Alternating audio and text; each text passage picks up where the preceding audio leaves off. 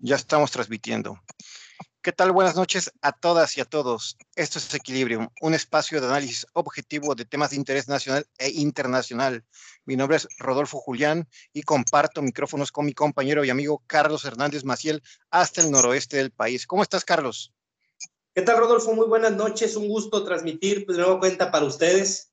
Eh, aquí muy, muy entusiasmado por platicar de nueva cuenta un nuevo episodio, un nuevo capítulo más para que usted pueda opinar, para que usted pueda transmitirnos cuáles son sus impresiones y bueno, pues ah, listos para arrancar, Rodolfo. Adelante.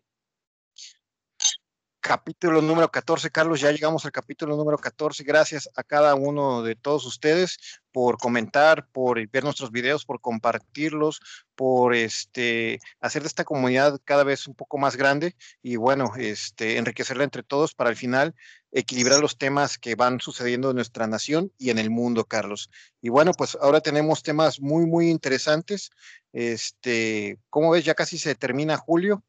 ¿Estás listo para empezar a equilibrar esta semana? Estamos listos, Rodolfo. Muy bien. Primer tema. Andrés Manuel recibe la réplica de Julio Astillero en la mañanera. Como todos saben, bueno, a partir de finales del mes pasado, eh, entre tantos instrumentos eh, populares que hace el presidente para levantar el tema de la aceptación de la gente, pues bueno, puso una sección, llamémosle en la mañanera, y a una persona encargada, a, esta Ana García Vilchis, encargada del tema de desmentir las fake news que van sucediendo en los medios impresos, medios electrónicos. Pero este miércoles mm, pasado, no de esta semana, de la semana anterior, se manejó una noticia falsa, bueno, o así lo mencionaron, de un periodista que, bueno, nosotros particularmente también seguimos mucho, Julio Hernández López, conocido como Julio Estillero, donde comentaban que la información que hablaba sobre unos predios en San Luis Potosí, eh, en una parte de bosque en San Miguelito, eh, iban a, ser favorecidas a unos empresarios inmobiliarios. En esta nota hacen suponer que el trabajo de Julio Astillero es eh, de manera falsa, de manera sin sustento, lo cual levanta mucho revuelo en todo el periodismo digital, en las redes sociales y en todos lados hablando del periodismo, porque al final Julio Astillero es una persona que lleva más de 20, 30 años de carrera periodística eh, y él se ha vendido o él se ha manejado de manera honesta, intachable, incluso al margen de los medios tradicionales o de los medios oficiales. Y bueno, este, se puso en duda eh, todo su, su veracidad. Julio Hernández pide al vocero de la presidencia que en, esta, en la sección de esta semana, de este miércoles, le den el derecho de réplica y bueno, se hace un ejercicio muy importante, muy interesante. Ahí eh, el diálogo que tienen el presidente y Julio Astillero en esa parte que dura aproximadamente más de 20 minutos. Y bueno, se tiene mucha riqueza en los comentarios del periodista Carlos. ¿Cómo viste esta parte? ¿Qué visiones tienes de este tema? Me parece, Rodolfo, en específico, que la idea del quién es quién en las fake news no, no está descabellada. Sabemos que estamos en una situación donde hay periodistas eh, que abiertamente se, expresan de forma eh, directa en cuanto al ataque hacia la postura o hacia la forma de ejercer el gobierno por parte del presidente. Y sabemos que hay situaciones que, que salen a la luz por, por estas vías de comunicación, por estos espacios, estos programas donde eh, pues finalmente expresan su punto de vista, expresan sus impresiones y puede ser eh, que desde ciertas perspectivas se encuentre con que no tenían el 100% de la información y por ende eh, se puede catalogar como fake news, vaya. la idea no es mala, es mi impresión por parte del gabinete del presidente. El foro es el adecuado, es su show donde él es quien es el total protagonista. En este caso, me parece que no es la primera vez que el presidente busca desmentir alguna situación que se haya expuesto y, después viene la réplica por parte de las fuentes o por parte de los periodistas las, la, acerca de, de estas notas que sacaron y con total seriedad, con soporte, con argumentos, con información eh, que puede rastrearse, con toda la trazabilidad que requiere el periodismo serio, eh, ese que se ha venido eh, a engrosar, a fortalecer por las redes sociales, le han dado un revés al presidente dejándolo mal parado.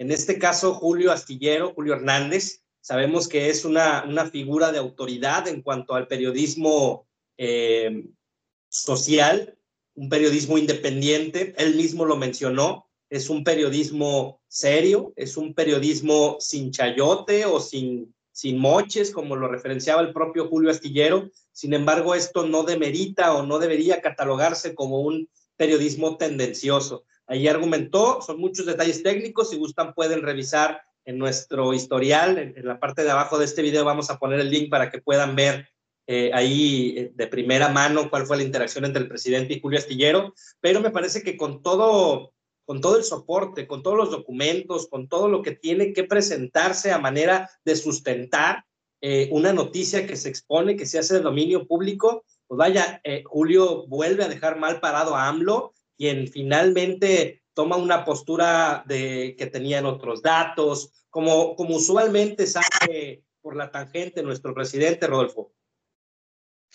Sí, mira, Carlos, creo que hay muchos puntos que analizar de, del tema.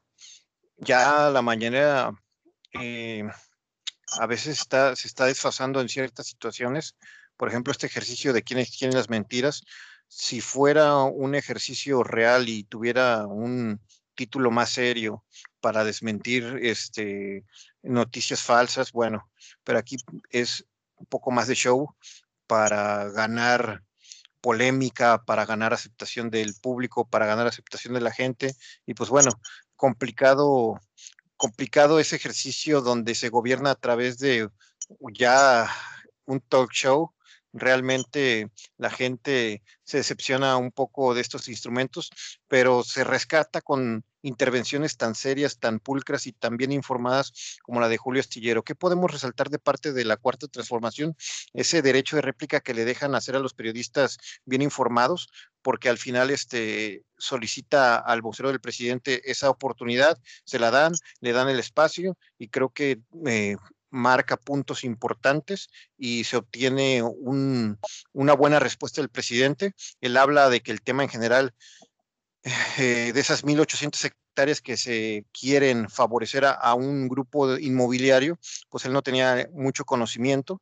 Al final le pregunta Julio Astillero, pues que si firma las acciones sin saber, este, menciona mucho a María Luisa Albores Guillén, quien es la encargada de la Semarnat, que pone ahora sí que casi como regalo esta zona, esta zona de bosque a, los accionistas inmobiliarios y bueno, pues buscan que no sea más de lo mismo. Al final el presidente se compromete, aunque este tema no se va a hacer de esa manera, que él no conoce al empresario mencionado y pues bueno, creo que se tiene un avance en libertad de expresión, se tiene un avance en que el, periodismo que denuncia cosas en pro de la población, pues bueno, tiene buenas cosas de con el presidente. Creo que se obtienen esos, esos buenos rendimientos de esta parte y este, y bueno, pues Andrés Manuel debe pensar y analizar las eh, recomendaciones que le hace Julio Astillero dentro de la mañanera y unas recomendaciones que hace posterior a la mañanera, donde habla que debe ser un ejercicio más concreto y más objetivo. Carlos. Rodolfo, eh, esta persona, este empresario, quien es el, principal eh, accionista de la empresa Horizontes en el espacio, de apellidos López Medina, se habla ya de temas muy concretos, se habla de cantidades que se le dieron a los equidatarios, se habla ya de cuántos lotes, de que existía ya un análisis de viabilidad, un, tema de conexión con la zona industrial de la ciudad de San Luis, que se habla de la proyección del tema de, de, cómo eh, darle un fomento eh, en cuanto al tema eh, social para poder de alguna forma mejorar los espacios en, en, la zona de San Luis. esta parte donde Julio Estillero presenta datos duros, hechos y datos, no, no percepciones me parece que es la forma correcta de presentar un caso, de, tener una situación de exponer un periodismo serio y eh, deberían tomarlo como referencia a otros periodistas que también se han hecho presentes en la, en la mañanera para poder exponer sus eh, versiones de los hechos. Y por otro lado, como bien mencionas, pues el, presidente debería tomar a bien antes de exponer o de citar que algunas noticias son eh, mentiras o, verdades a medias, pues debería investigar a fondo, vaya, porque se expone. El hecho de presentar eh, ante pues, toda la audiencia, ante toda la sociedad, que en teoría están muy al pendientes, estamos muy al pendientes de lo que se cita en la mañanera, pues lo expone a quedar mal parado. En este caso, Julio Astillero, yo lo veo como el, el, vencedor, sin, sin, lugar a dudas. Eh, el presidente toma una postura de nueva cuenta, a mí me parece que se sale por la tangente, él cita que no tenía conocimiento. Sin embargo, durante otras gestiones, el propio presidente citaba que no sucede nada en el país sin que el propio presidente esté enterado de una forma o de otra. Entonces, de nueva cuenta, caemos en contradicciones. Importante que el, presidente aprenda de sus palabras. El principal crítico de Andrés Manuel sigue siendo el Andrés Manuel de oposición. El previo... De 2006. Exacto, el previo al arranque de su gestión como presidente de los Estados Unidos mexicanos. Hay que aprender, hay que ser humildes, presidente. No vuelva a quedar mal parado. Hay que recordar, Carlos, que Julio Hernández López, Julio Estillero, es de es de una forma de comunicar muy objetiva. Incluso a veces pareciera que es defensor de la 4T, pero otras veces también eh, ataca o señala temas que se deben señalar. Incluso el mismo Loret de Mola lo juntó con, en, el concepto con Carmen Aristegui de que eran defensores del presidente y él habla de su objetividad, este, este Julio Hernández. Realmente se me hace un ejercicio eh, desafortunado por parte del equipo del presidente desacreditar a, un periodista que ha construido su rating, su trabajo a base de honestidad y a base de alianzas importantes con personajes que, que ha interactuado de manera objetiva.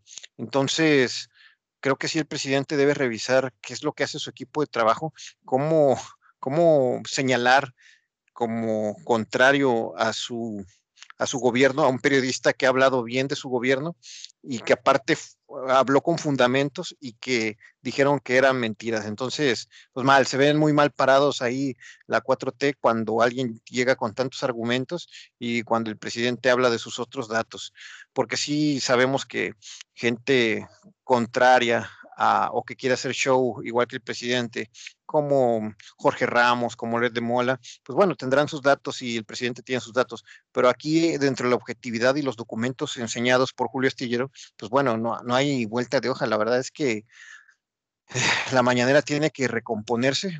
Menciona a Julio Astillero que es un ejercicio sin una autoridad periodística real, por lo que pues sale ahora sí que lo que va va surgiendo conforme la dinámica de todas las cosas. Y ya cuando se enfrentan contra un periodista de esos de calle, esos de a pie, esos que se han construido en, la verdadera línea de batalla, pues bueno, se ven expuestos, Carlos.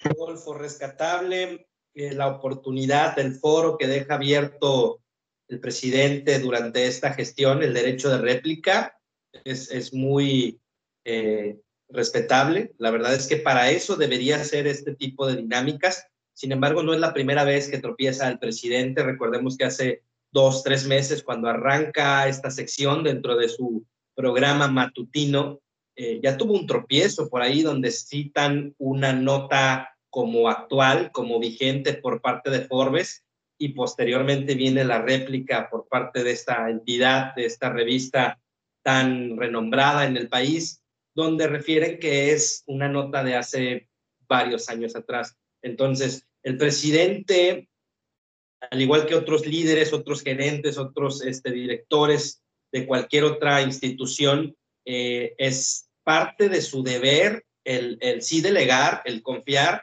a su equipo que le entreguen un paquete de información que sea real para que sus datos, para que sus reacciones o para que sus opiniones sean contundentes. Si le están pasando información que no es verídica, que no se citó o no se documentó de la forma adecuada, sucede lo que estamos viviendo en este momento. Mal por el presidente, debe jalar las riendas, debe apretar por ahí con su equipo de, información, con los responsables de esta eh, segmento, de esta parte de su show matutino y prevenir que en futuras ocasiones vuelva a, empujarse un tema en el que quede expuesto. En este caso fue Julio Astillero, que como bien mencionas, ha sido defensor de algunos aristas, de la manera en la que gestiona la 4T, pero si esta misma situación, con todo ese soporte, con toda esa evidencia, le hubiera tocado a periodistas que están eh, abiertamente en contra de la gestión de AMLO,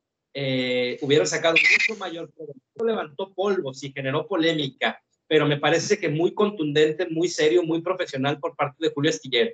Insisto, hubiese sido Tiro Gómez Leiva, hubiese sido Loret, hubiese sido Víctor Quillo, este, otro cantar sería, ¿va? Hubieran hecho mucho más grande este tema mediático que sucedió actualmente. Muy bien, Carlos. Yo cierro este tema con las cosas positivas que, nos deja este ejercicio. Primero, el derecho de réplica que permite Andrés Manuel López Obrador hacer a un periodista que se señala dentro de su mañanera. Al final hay libertad de expresión. Bien comentan esa parte. Si otros periodistas no han querido hacer réplica es porque no han querido, porque prácticamente han dejado pasar a periodistas que han estado en contra de López Obrador. Si bien algunos mencionan que es una mañanera manejada y un show muy mediático, sí también es cierto que sí ha habido gente que cuestiona fuertemente al presidente y se ha dado respuesta. Y también este, pues felicitar y, y dejar bien, este, bien marcado el logro que hace Julio Hernández eh, en el tema de defender el periodismo sano, el periodismo congruente, el periodismo honesto y que da una lección de sobriedad, de argumentos y de un discurso muy bien este, planeado para enfrentar un foro que todo el país está hablando ahorita, Carlos. Con eso cierro yo. Totalmente de acuerdo, eh, conservando airosamente su, su, integridad periodística, Julio Estillero, bien por él, como lo ha venido haciendo, eh, hablando o exponiendo situaciones que son palpables, que son auditables, que son rastreables, y por parte del presidente, bueno, pues aprender sobre lo mismo y, aplaudir la parte en donde eh, humildemente acepta que no tenía la información completa, sin embargo, se va a involucrar para eh, accionar o cuidar los intereses eh, y el tema del medio ambiente que es tan importante. Por eso es mi comentario de cierre. Muy bien, Carlos. Pues bueno, pasamos al segundo tema. Segundo tema bien importante y que está bien calientito y es de apenas de estos días, de estos dos días. Andrés Manuel López Obrador decreta la liberación de prisioneros en ciertos contextos. Son cuatro decretos de los que habla. Así a grandes rasgos habla López Obrador, pues bueno, de algo que ya sabemos los mexicanos, el mal manejo de las prisiones, el mal manejo de los juzgados para determinar este, culpables o inocentes, eh, toda la burocracia y, y la acumulación de pendientes que se van dando a través de años y años, donde vidas se pierden, donde pueden pasar más de 10 años sin una resolución de un juicio. Y bueno, tenemos las cárceles llenas de presuntos culpables, presuntos inocentes, ya ni siquiera hablar si fueron culpables o no fueron culpables, no se cierran los pendientes, es como en, en una oficina cualquiera que tú puedas pensar, que empiezan a dejar pendientes, dejar pendientes y se acumula el trabajo y se pierden clientes, se pierden cosas, pero aquí no se pierden clientes, se pierden vidas enteras porque no se resuelven estos temas. Entonces, Andrés Manuel López Obrador habla de cuatro casos este, muy particulares donde debe determinar, pues bueno, que liberan a, a, los prisioneros, Carlos. ¿Qué, ¿Qué, información traes de este tema? ¿Cómo, ¿Cómo ves este tema? Mira, me parece loable por parte del presidente voltear a ver eh, segmentos de la población tan reducidos que sin embargo abiertamente hay un tema de injusticia en cuanto a su proceso. Ya no hablemos de si cometieron o no los delitos, son cuatro, cuatro eh, variantes o cuatro pautas. La primera es presos que lleven más de 10 años eh, encarcelados, eh, que no hayan sido sentenciados y únicamente que no hayan cometido delitos graves. el segundo, la segunda pauta es mayores a 75 años que no hayan cometido delitos graves, independientemente que hayan sido ya procesados, que hayan sido enjuiciados, eh, van a ser liberados también. Adultos mayores a 65 años con enfermedades crónicas que eh, coincide también con que no hayan eh, hecho o, o, que no hayan cometido delitos graves. Y por último, todos aquellos que hayan sido torturados, que se compruebe mediante el protocolo Estambul. ¿Qué es el protocolo Estambul? Bueno, pues es una, una métrica, es, es una forma de investigación en donde se deja documentado que estuvieron bajo eh, tortura, bajo tratos eh, eh, crueles, bajo tratos inhumanos. Esto es a grandes rasgos el tema del protocolo Estambul. El presidente se pronuncia en favor de liberar a estas figuras, las que coincidan, las que entren dentro de estos parámetros que cita Andrés Manuel López Obrador. Seguramente se va a venir una de gestión importante por ahí en cada una de las penitenciarías a nivel nacional, pero sobre todo, eh, yo te voy a hacer una pregunta, Rodolfo, me interesa mucho conocer tu opinión. ¿A, qué podemos eh, atribuirle el hecho de que existan tantos y tantos eh, personas, hombres y mujeres, que estén bajo estos conceptos? después de tanto tiempo sin que se haya dado un tema de cierre, un tema concreto, o se, emite una, un juicio, o se emite una, o sea, se falla en favor de ellos o no, o sea, quedan, quedan ahí al aire, vaya, y mientras tanto, como bien citas, pues pasan años, se pierden vidas y adicional a eso, bueno, pues están de alguna forma siendo subsidiados, mantenidos, están dentro de las penitenciarías ocupando lugares de verdaderos criminales que, hoy día eh, son merecedores a, estar dentro de prisión, vaya. Por no decir la carga económica que representa para la sociedad el tener personas que no se comprobó, que no se emitió un juicio en, favor o en contra de estas eh, figuras, Rodolfo. Sí, mira, el tema de las cárceles está sobrepasado desde hace mucho tiempo.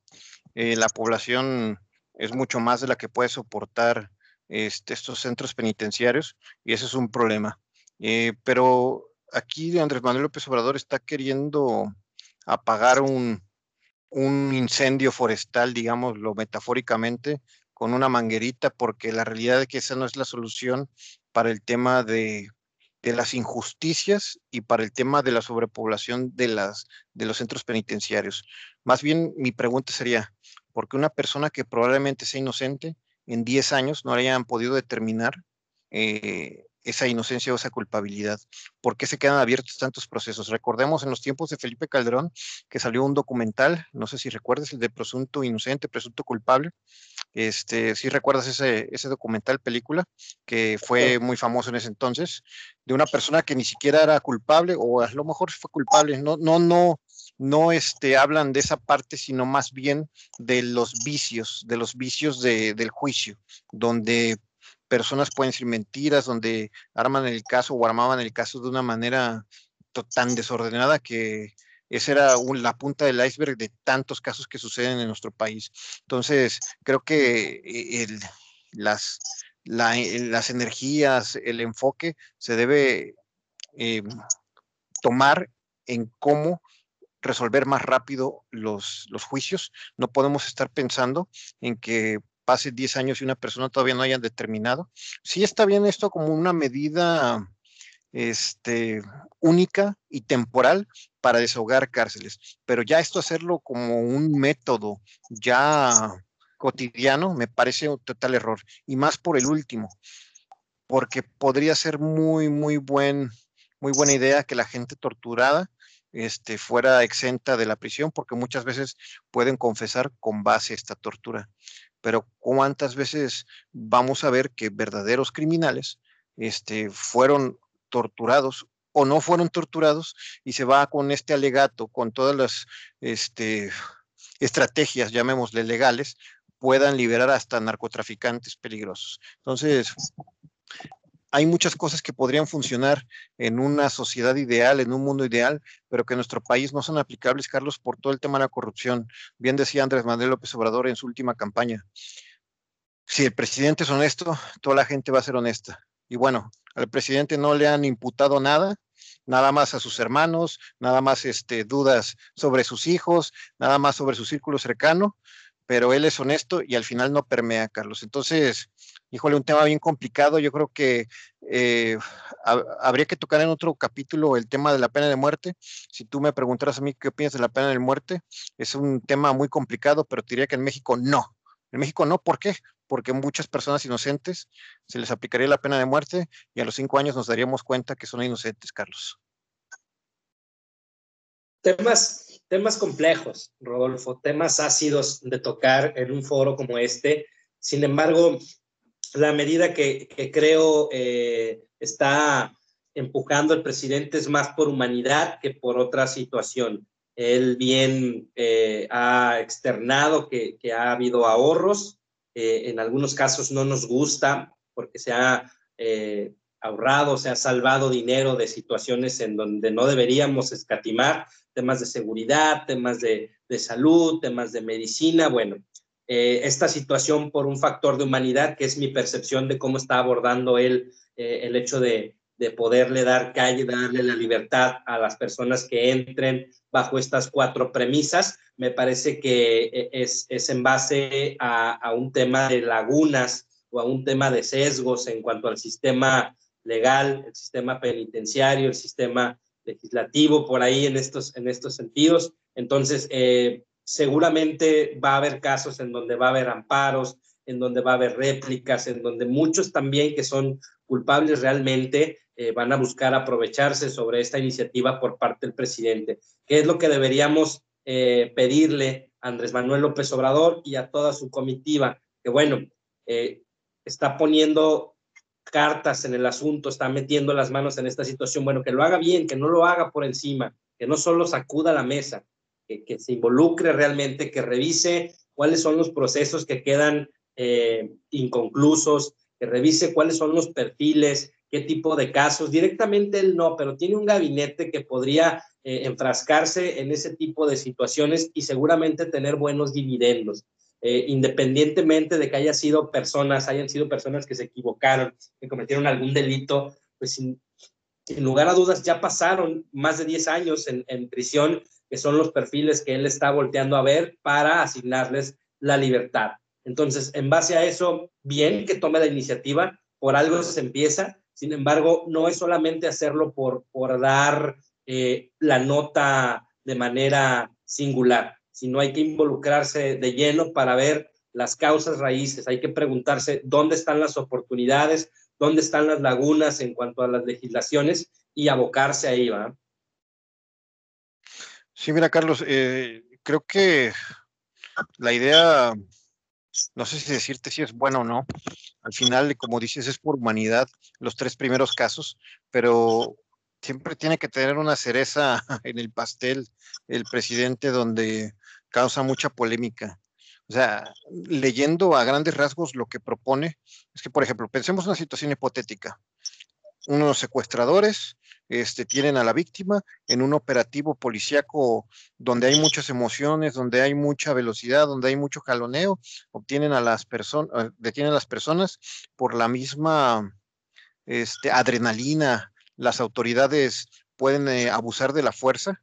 Eh, y que no está justificado, pero al final ahí es otro delito, el abuso de autoridad, la autoridad este, ejerciendo violencia, la autoridad ejerciendo tortura.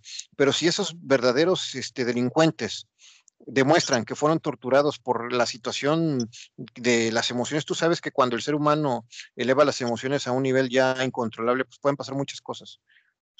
Van a hacer este, ahora sí que acreditados de su libertad nada más por el error de una persona, o sea, su, su falta o su delito puede ser perdonado, por una falta de otra autoridad. Más bien ahí yo veo dos delitos. Entonces, es bien complicado. Son ideas que me parece pensadas, bien planeadas en un escritorio, como cuando los jefes de cualquier organización planean algo que no está pegado a la realidad. Y bueno, este, son buenas intenciones, pero creo que habría que encuadrarlo mucho más de lo que el presidente expuso, Carlos.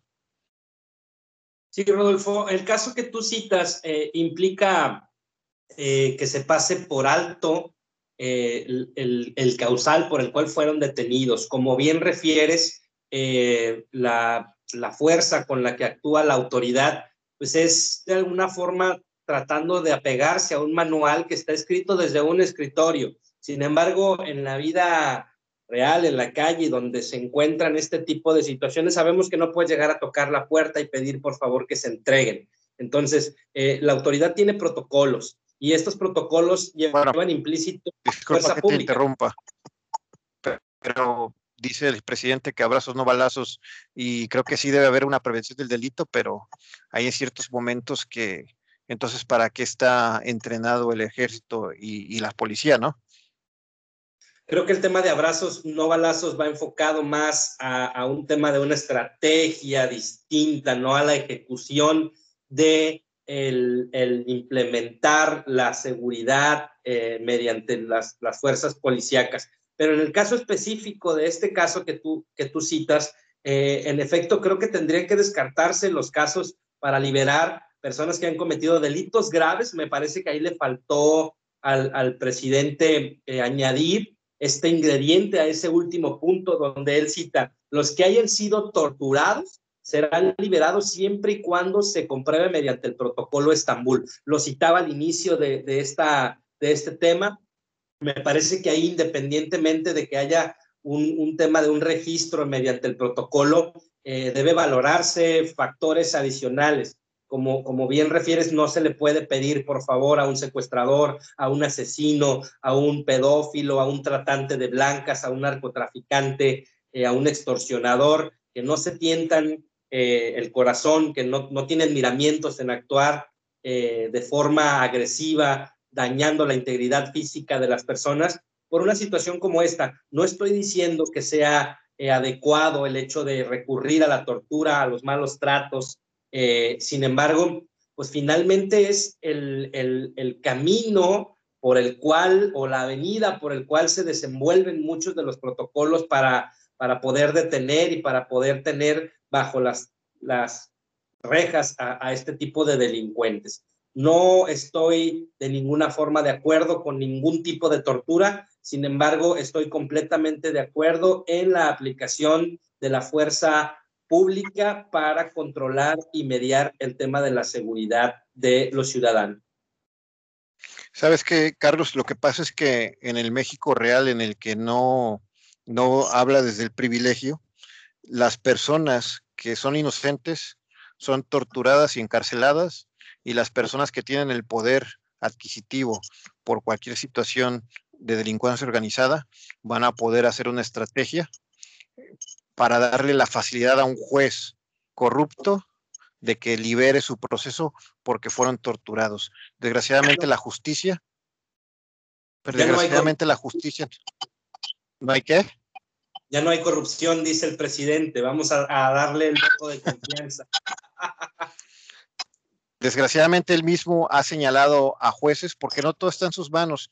Y qué bueno que no esté en sus manos porque así hay una diversidad de, poderes y aunque no haya una congruencia y una y no, haya, no se haya erradicado la corrupción, pues por lo menos tenemos la certeza que por sus intereses encontrados no van a estar este, de acuerdo en todo. Pero sí, este, desgraciadamente la justicia eh, con esa corrupción existente va a ser para los que no se la merezcan y los que sí se la merezcan no les va a llegar la justicia. Entonces, creo que el presidente debe revisar bien la realidad de cómo aterrizar sus ideas para que las cárceles estén liberadas y para que las personas inocentes puedan salir. ¿Por qué te tienes que esperar? O sea, una persona no comete un delito, está en un proceso legal, tengo que esperar 10 años soy inocente para que me liberen, ¿por qué no mejor me aseguran un juicio rápido y justo? Eso es lo que tiene que ver el presidente. Pero bueno, ahora está más interesado eh, en que el domingo este, votemos porque se deba ejercer la ley o no contra sus antecesores. Pero bueno, Carlos, ¿tú cómo, cierras este tema? Bueno, pues mi comentario de cierre va muy enfocado en que la intención es buena, insisto en que es un primer paso, pero no hay que retirarse una vez se comenzó a gestionar este tipo de iniciativas. Creo que el presidente tiene que ir más a fondo, tiene que designar un equipo que deba analizar, que deba validar cuáles son las áreas de oportunidad, las lagunas que se han encontrado en cuanto a las legislaciones, el tema de juicios, el tema de, tema de, casos inconclusos que por falta de pruebas no han, no han emitido una sentencia. Eso es importante, pero como bien mencionas, eh, necesita cerrar eh, el pendiente, vaya. Cada uno de los casos hay que analizarse y definitivamente eh, todos aquellos que hayan sido sometidos a tortura no significa que lo merezcan, pero debe darle doble clic a esta parte para evitar liberar personas eh, no gratas para la sociedad y que no han pagado su deuda con la sociedad. Con eso es mi comentario de cierre. Mi cierre, Carlos, este tema es, el presidente debe contratar unos consultores que le ayuden a aterrizar sus ideas este, mejor, yo creo que debe buscar un indicador de cierre de casos y un indicador de velocidad de cierre de casos, porque tú vas a un juzgado y traen un desorden total de archivos, de fojas. Si bien este, los juicios importantes a lo mejor los tienen separados, pero tienen un desorden. A lo mejor ya con eh, este, el tema digital ha mejorado eso, pero al final no hay un verdadero indicador de que esté cerrando rápido los juicios. Tanto así lo demuestra esta iniciativa del presidente porque tienen que pasar 10 años y no se cierra un juicio y sí se cierran otros. Hay un desorden total eh, en los juzgados, debe de pensar, de invertir recursos, de invertir gente que sepa, que organice todo esto para que haya un mejor servicio legal y entonces todas esas personas que son inocentes, pues bueno, que salgan antes de lo necesario y no esperar a cierta edad ni estar con la incertidumbre. Es decir, pasan 10 años, nunca supieron y ya salieron y nunca supieron si realmente fue o no fue culpable. Entonces, más bien el enfoque tiene que ser en la prevención de estas situaciones y no en ya resolver y un esté disculpe, que ya ni siquiera es un esté disculpe porque ni siquiera van a comprobar nada, Carlos. Pero bueno, eh, pasamos al último tema, Carlos. El fin de semana pasado eh, pues como sabes, ahorita estamos en época de lluvias y aquí en la Perla Tapatía, en la zona de Zapopan, en la zona de las colonias de Miramar, de Arenales Tapatíos, siete colonias más, hubo una afectación importante por las inundaciones. Eh, la lluvia cayó ahora sí que muy, muy fuerte, más que otras ocasiones, pero aparte hubo desbordamientos de un río llamado Río Seco y de unas presas que se llevaron todo, todo el patrimonio de muchas personas, más de 40 viviendas destruidas, más de 10 carros, pérdida total, y gracias a Dios no hay este, un dato de fallecimientos y de pérdida de gente, este, pero sí una pérdida material y una pérdida de patrimonio total de personas que han construido su vida en esta parte de, la zona conurbada de, Jalisco, de la zona conurbada de Guadalajara con Zapopan y los demás municipios. Y bueno, tristemente, toda la semana hemos estado viendo imágenes, fotos, este, videos, eh, actividades de colecta para ayudar a las personas y cómo de un día para otro, en una población ya este, urbanizada y donde has trabajado tu patrimonio durante mucho tiempo, pues se puede perder todo.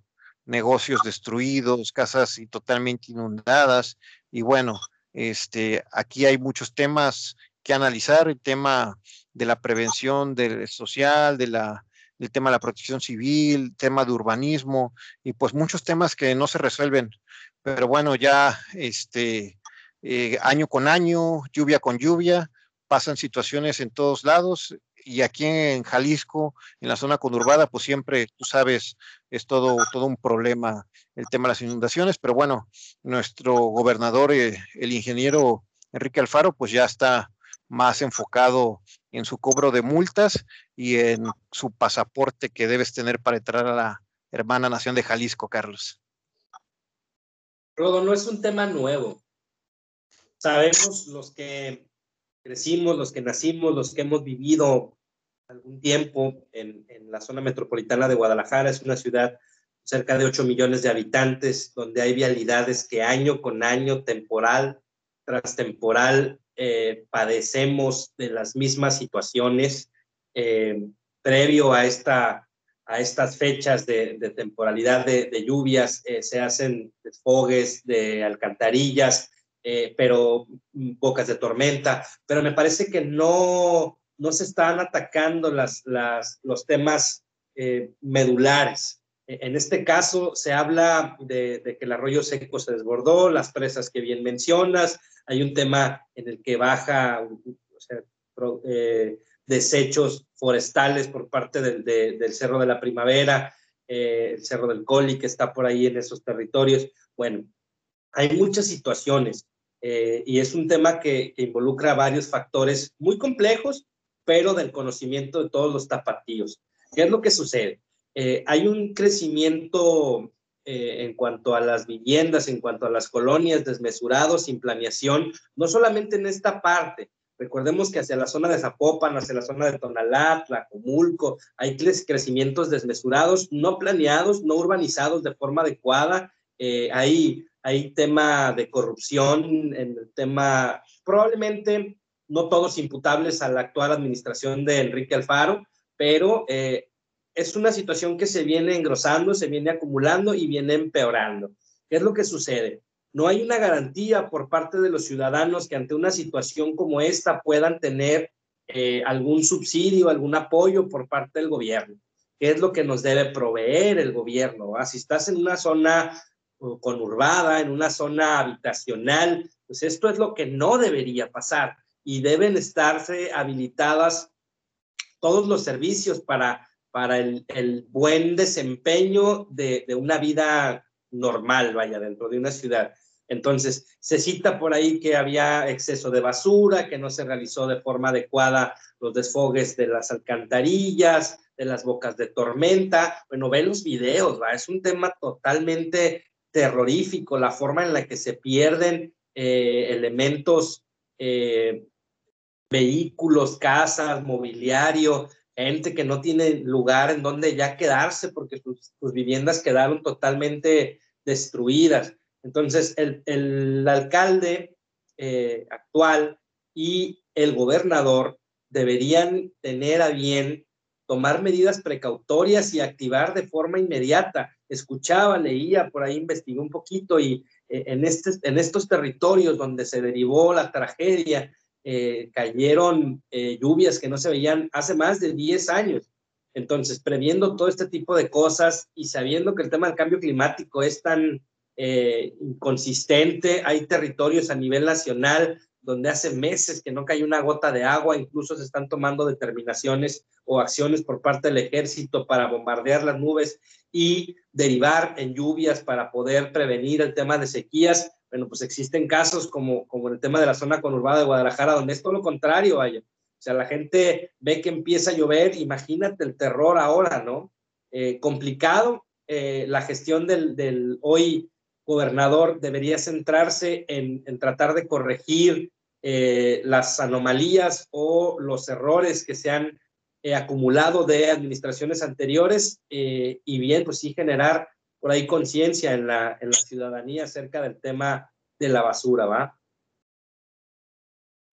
Sí, Carlos, mira, debemos mirar hacia el pasado, cómo estamos en el presente y cómo pensar en un futuro en este tema.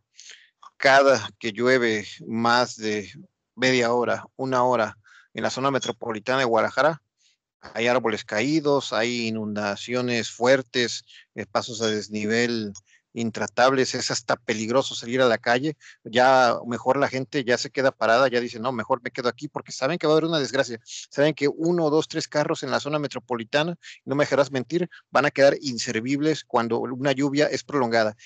Imagínate si la zona metropolitana estuviera cerca de una playa. Tenemos que eh, Manzanillo a cuatro horas, Vallarta cinco horas, por mencionar algunas playas. Imagínate si estuviéramos en una zona donde de verdad pegan los huracanes, Carlos. O sea, se acaba, se acaba la ciudad. Y creo que la planeación urbana en algunas partes sí está de manera correcta, pero los desagües no, no están bien este, trabajados ni, ni, un, ni tienen un mantenimiento correcto. Todo, tanto dinero que, que se va en fotomultas, en motos levantadas y en todo lo que le encanta hacer a nuestro gobernador, pues bueno, debería de verse en esa parte.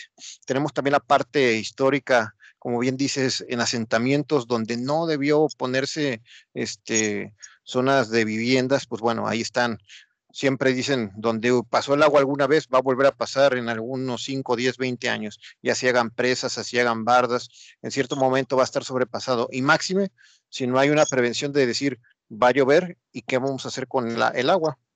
Siempre pasa lo que, lo que tiene que pasar, o sea, no hay un, plan para evitar que estas situaciones pasen. Y desgraciadamente, eh, ahorita hubo mucha pérdida material, muchas personas su vida destrozada económicamente hablando, pero pues también existe la posibilidad de que haya otro tipo de tragedias, Carlos.